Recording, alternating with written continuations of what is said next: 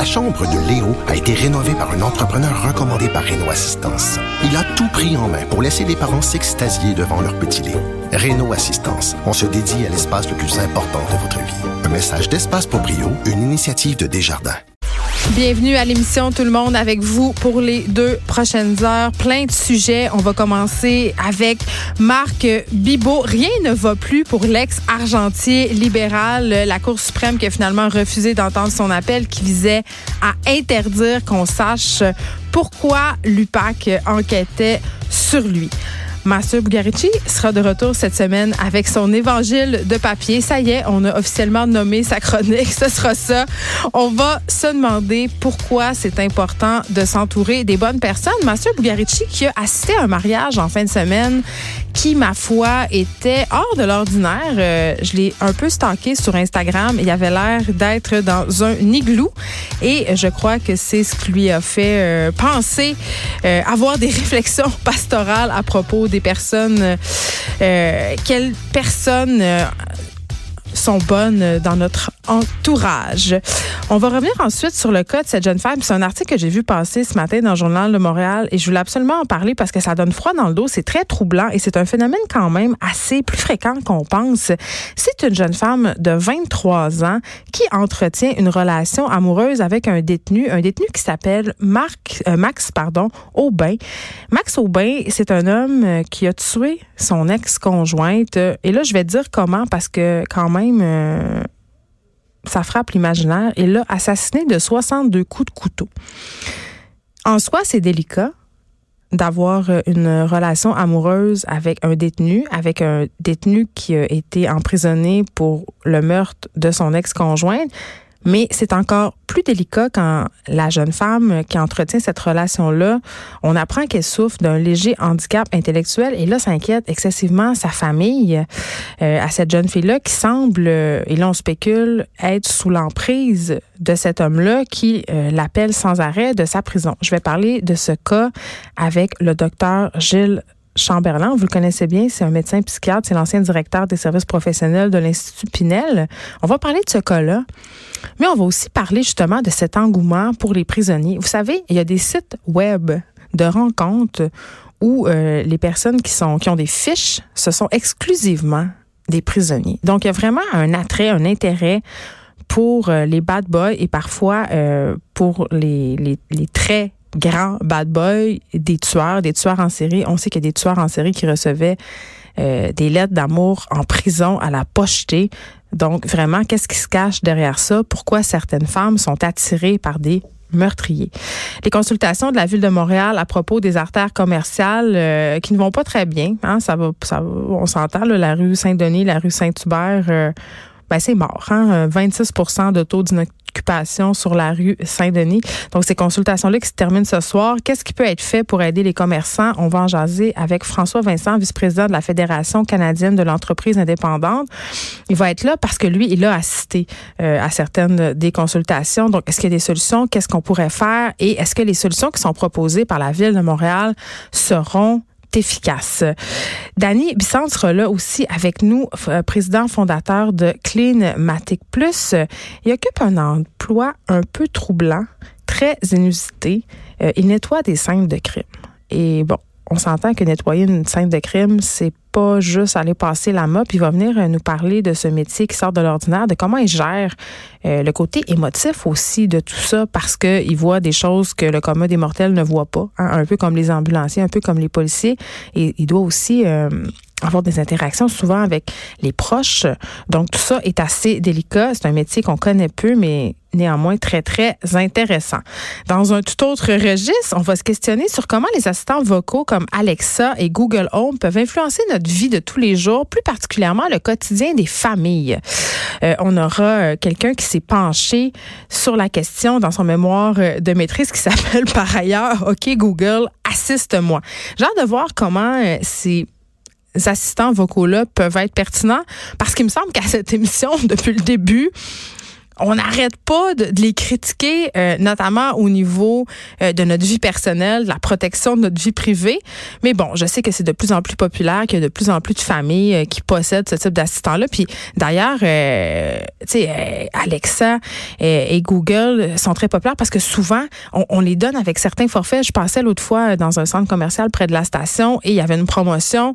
Si tu t'abonnais à tel service cellulaire, on te donnait un Google Home gratuitement. Donc vraiment, des compagnies comme euh, Google et Amazon vraiment mettent tout en œuvre pour les rentrer chez nous, ces bébites-là. Moi, ça me fait peur, mais j'ai quand même hâte d'en parler avec François Lachance. Et vous êtes peut-être tombé sur ce texte ce matin de l'influenceur Josiane Stratis. Vous la connaissez, c'est l'une des deux jumelles Stratis, Josiane et Caroline, qui sont euh, les fondatrices de Ton Petit Look, Ton Petit Look Mom. On sait que les deux sœurs ont vendu maintenant ces deux sites-là.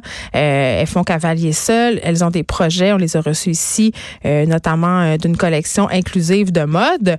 Mais Josiane est allée d'un texte euh, qui a été publié par Urbania à propos de ses dettes. Josiane a 33 ans et elle avoue ce matin qu'elle est endettée de, tenez-vous bien, 50 000 dollars.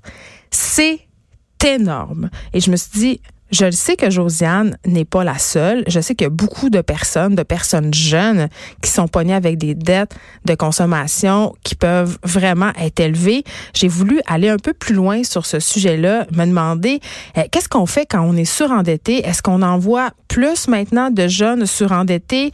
À quel moment on devrait déclarer faillite? Je vais en parler avec l'expert dans le domaine, Pierre Fortin, président de Jean Fortin et Associés. Ça, c'est un syndic de faillite. Et je sais que ça fait peur, le mot faillite. Et je sais que personne veut faire faillite, mais parfois, c'est la meilleure solution et il y a une vie après la faillite. Là, je dis pas que, je suis pas en train de dire que c'est ce que Josiane Stratis devrait faire, mais je trouvais que c'est intéressant de partir de son cas pour discuter un peu, surtout qu'après les fêtes, je sais qu'il y en a une méchante gang qui reçoivent leur bill de carte de crédit, qui regardent aussi leur marge de crédit et qui ont des sueurs froides et qui prennent pour résolution justement de reprendre euh, leurs finances en main.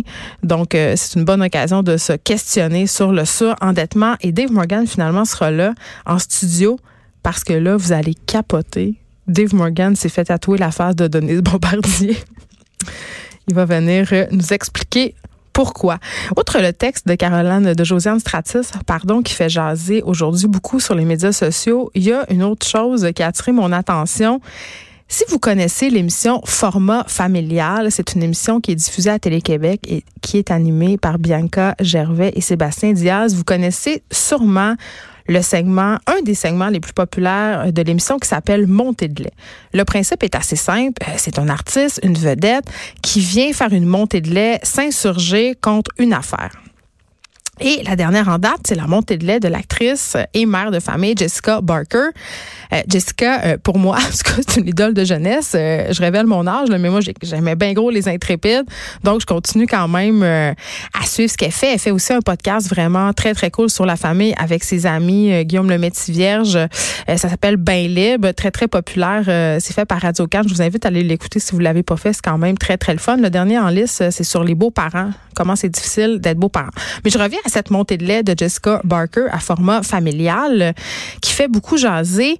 Elle s'est insurgée contre le fait que les grands-parents qui appartiennent à la génération des baby boomers euh, s'occupent pas de leurs petits-enfants. On a un extrait de sa montée de lait. Ils ont toujours été très actifs.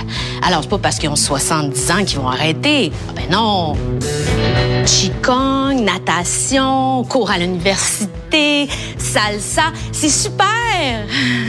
Ils aimeraient ça venir regarder. C'est juste que. Hum, ils ont pas le temps. Mais vous êtes où? tu sais, le titre de Oui, bon, vous êtes où? Écoutez, même moi, quand, quand j'entends ça, ça me fait réagir. Ça, ça vrai, vraiment, là, ça vient toucher à une corde sensible, ça a fâché bien des gens.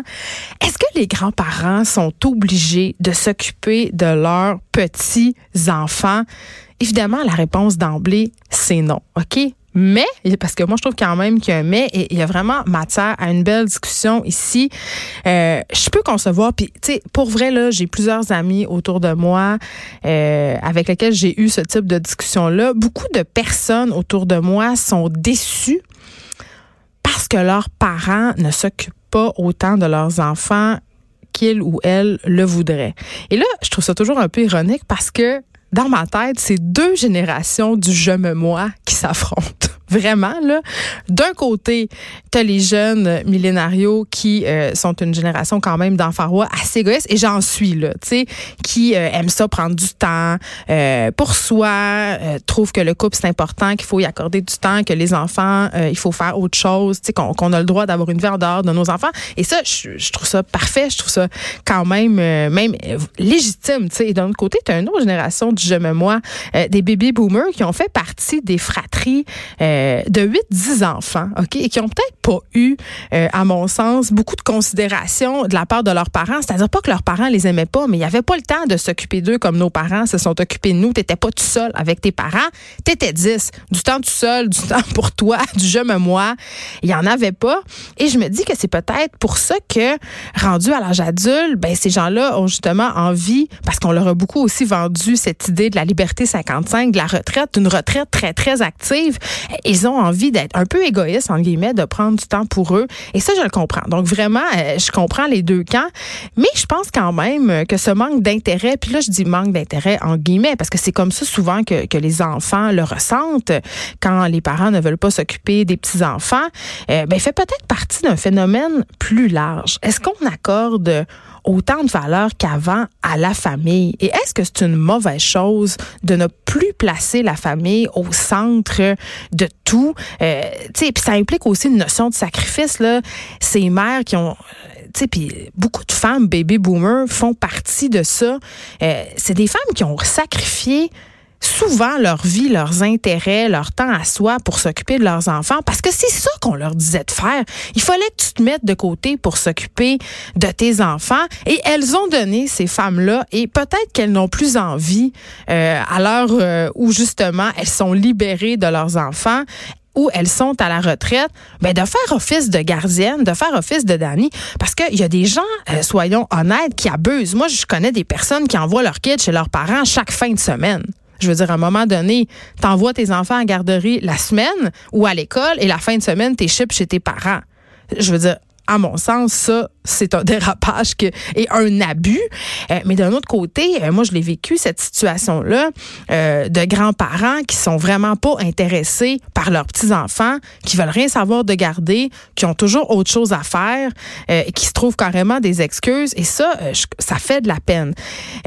non, les grands-parents sont pas obligés de les garder, vos enfants. il existe des gardiennes pour ça, pour prendre soin de vos enfants quand vous avez envie d'aller au restaurant ou au cinéma.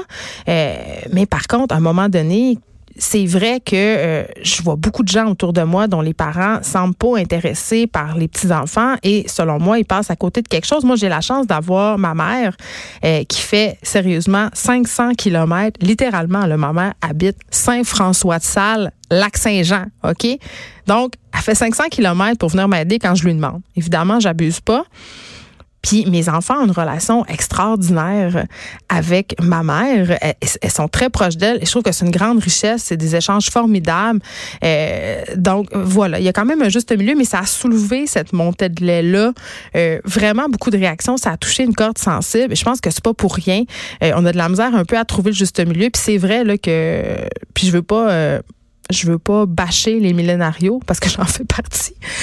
Mais il y, a un certain, euh, on dirait, ça, t'est pas dû. ça t'est pas dû que tes parents viennent s'occuper euh, de tes enfants. Et j'ai envie de dire, euh, ma, mère, des fois, me.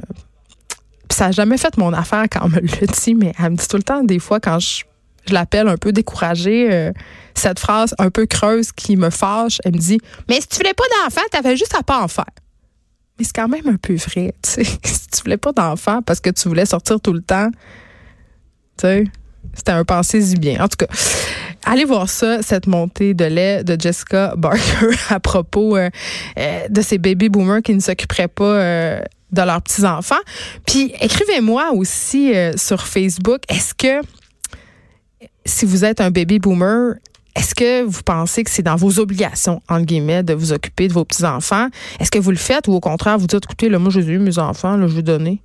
Puis, hein, c'est à leur tour à cette heure. J'aimerais, je serais vraiment curieuse de le savoir. Écrivez-moi sur la page Facebook de Cube Radio. Vous pouvez m'écrire aussi sur mon compte Facebook personnel Geneviève Petersen euh, ou vous pouvez me texter un 877 Cube Radio.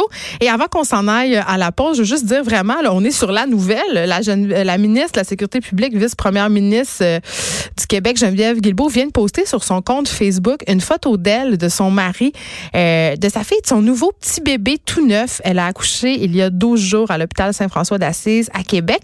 Presque un bébé de l'année quand même. Euh, donc, on la félicite. Elle avait d'ailleurs fait une sortie, Geneviève Guilbeault, pour dire que la vie à l'Assemblée nationale, euh, c'était pas super baby friendly.